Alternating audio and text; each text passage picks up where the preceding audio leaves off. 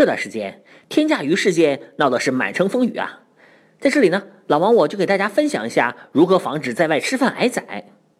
首先呢，你得学一口流利的东北话。一进门，大哥干啥呢？吃了吗？有啥好菜往上整啊？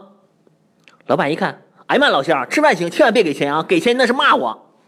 当然了，店老板也就这么客气一下，千万别当真啊。不过肯定会把那本贵的菜单藏起来，换上本平价的。我们东北人都讲究一句话，叫“老乡见老乡是两眼泪汪汪啊”。啊，那位说，那你在东北吃饭可以这样，那去了外地呢？一样啊。东北话就是汉语世界中的英语，那是全国通用啊。只不过说的内容不一样。比如吧，到了上海一家饭店，你得先跟老板说：“哎，老板您好，请问有什么好菜吗？我想点两盘。”哎，稍等啊，我打个电话，超级电话。喂，啊，老三呐，啊，出来了，出来了，哪能死缓呢？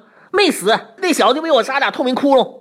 啊啊，老板，呃，您您给我来两盘大虾吧。啊，谢谢啊。啊啊，那必须的呀，那敢欺负我们兄弟，那必须死啊。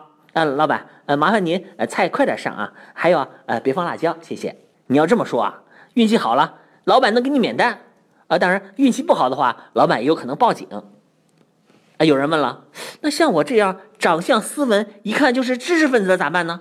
装黑社会也没本钱呢。放心，老王我再教你一招。进了店之后也是到处电话。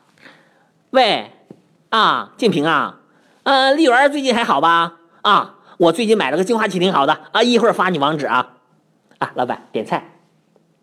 有人说这招也不行啊，我我我容易笑场啊。这，那这样。你练点体育项目，短跑、长跑什么的，多练练。买单的时候见势不妙，你撒腿就跑啊！再不行啊，呃，那你就基本告别祖国的山珍海味、美味佳肴了。我建议你啊，出去旅游的时候自备方便面。